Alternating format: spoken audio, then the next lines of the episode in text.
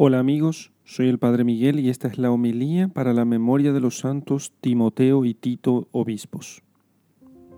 Lectura del Santo Evangelio según San Lucas, capítulo 10, versículos 1 al 9. Después de esto, el Señor designó todavía otros setenta y dos, y los envió de dos en dos delante de él a toda ciudad o lugar a donde él mismo quería ir. Y les dijo, la mies es grande y los obreros son pocos. Rogad pues al dueño de la mies que envíe obreros a su mies. Id, os envío como corderos en medio de lobos. No llevéis ni bolsa, ni alforja, ni calzado, ni saludéis a nadie por el camino. En toda casa donde entréis, decid primero, paz a esta casa. Y si hay allí un hijo de paz, reposará sobre él la paz vuestra, si no, volverá a vosotros. Permaneced en la misma casa, comiendo y bebiendo lo que os den, porque el obrero es merecedor de su salario. No paséis de casa en casa. Y en toda ciudad en donde entréis y os reciban, comed lo que os pusieren delante.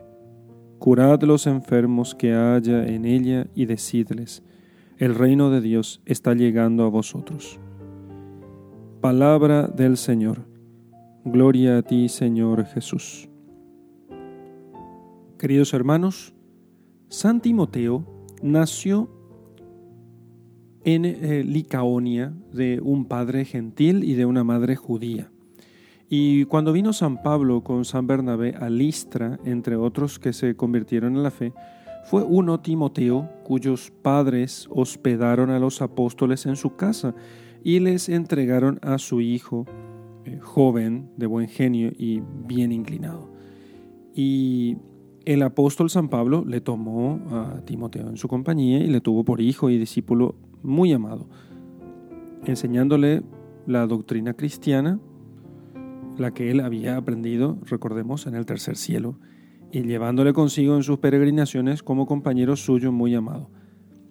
Le llama en sus epístolas hermano, hijo carísimo en el Señor, ministro de Dios, coadjutor suyo en el Evangelio, bueno, esos son los títulos que le da San Pablo a Timoteo, y en alguna de ellas le pone este saludo, Pablo y Timoteo, siervos de Jesucristo, como si fuera aquellas eh, epístolas de ambos y no solamente de San Pablo. Pero aunque Timoteo fue tal como le pinta el mismo apóstol de los gentiles, no por eso se descuidaba de sí, antes era más humilde y más penitente.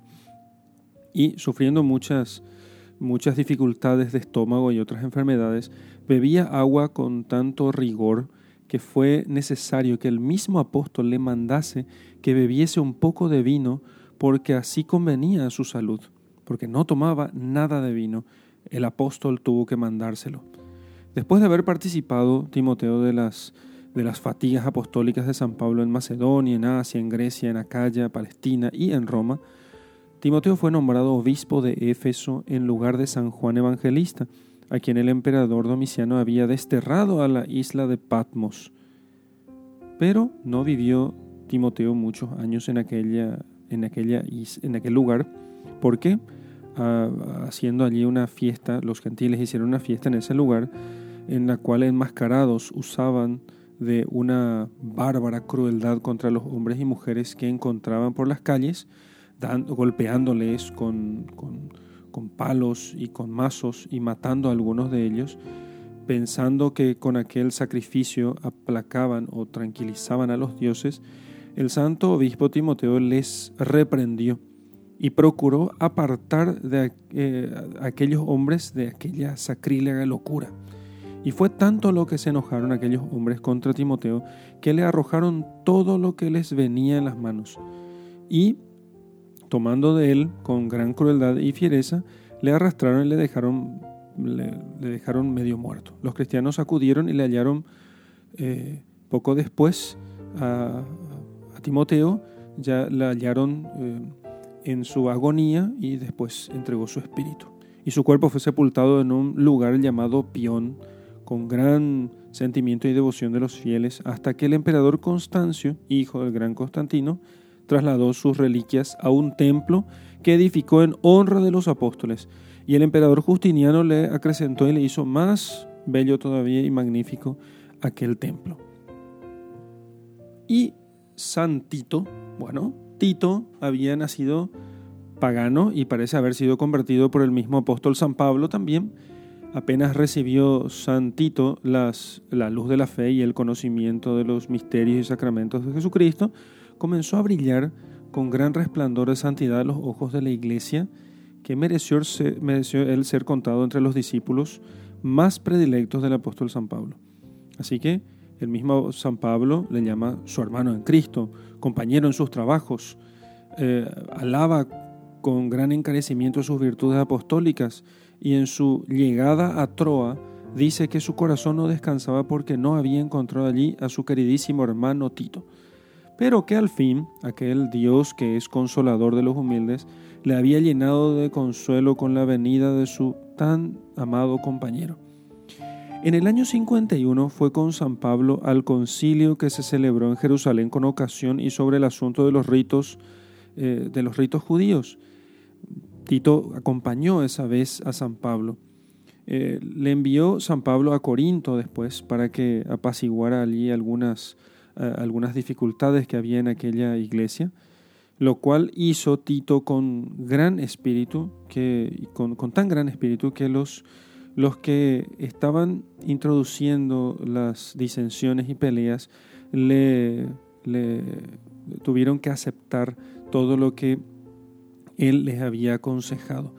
Y con tal desinterés que no pudieron obtener de él que recibiese ninguno de los regalos, porque querían agradecerle tanto por haber resuelto los problemas de la iglesia, que querían pagarle. Él no aceptó nada, no aceptó nada ni aun para el sustento necesario. Volvió Tito a Corinto otra vez, en otra oportunidad, para recoger las limosnas destinadas al socorro de la iglesia de Jerusalén. Y en esta ocasión despertó en el corazón de todos esos fieles grandes deseos de ver a San Pablo, que les había, eh, les había hecho nacer a la fe eh, nuestro Señor Jesucristo. Volviendo el apóstol eh, de Roma al oriente, después de su, de su primera prisión, se detuvo en la isla de Creta para predicar en ella el Evangelio, pero reclamando su presencia en las necesidades de otras iglesias, ordenó obispo de aquella isla a su discípulo amado Tito. Así Tito se convirtió en el obispo de Creta, para que llevase adelante allí la obra que con tan buen suceso había comenzado el apóstol, y no queriendo Pablo que eh, Creta quedara sin que se anunciara el Evangelio, sin que se concluyera la obra, allí dejó a Tito. Le mandó que ordenase presbíteros en todas las ciudades de la isla, le escribió una carta que comprende las reglas de la vida, de la vida episcopal, de la vida del obispo, ¿eh? la carta eh, del apóstol San Pablo a Tito, ahí le exhorta a gobernar el, rebaño del Señor eh, con el Espíritu Santo y con gran celo y entereza y al mismo tiempo con suavidad y dulzura le manda que sea un buen pastor. Muchos fueron los, los trabajos y las fatigas que sufrió Tito por mar y por tierra para sembrar la semilla del Evangelio entre, entre gente de tan diversas lenguas y muy apartadas unas de otras. Gobernó Tito aquella iglesia conforme a las instrucciones que le dio su maestro San Pablo, en esa carta que solemos leer en, la liturgia, y resplandeció como una antorcha entre las tinieblas y entre los errores de la idolatría, hasta que, lleno de méritos, durmió en la paz del Señor a los 94 años de edad y fue sepultado en la misma iglesia en que había sido consagrado obispo por el apóstol San Pablo. Así que la, cabeza de su, de su cuerpo fue llevada como reliquia a Venecia y actualmente se venera en la Basílica de San Marcos. Con el ejemplo de estos dos santos, San eh, Timoteo y San Tito, obispos ambos, pidamos al Señor que San Pablo, que fue maestro de ambos, nos alcance las gracias que necesitamos para que nosotros también seamos muy devotos apóstoles de Jesucristo. En el nombre del Padre y del Hijo y del Espíritu Santo. Amén.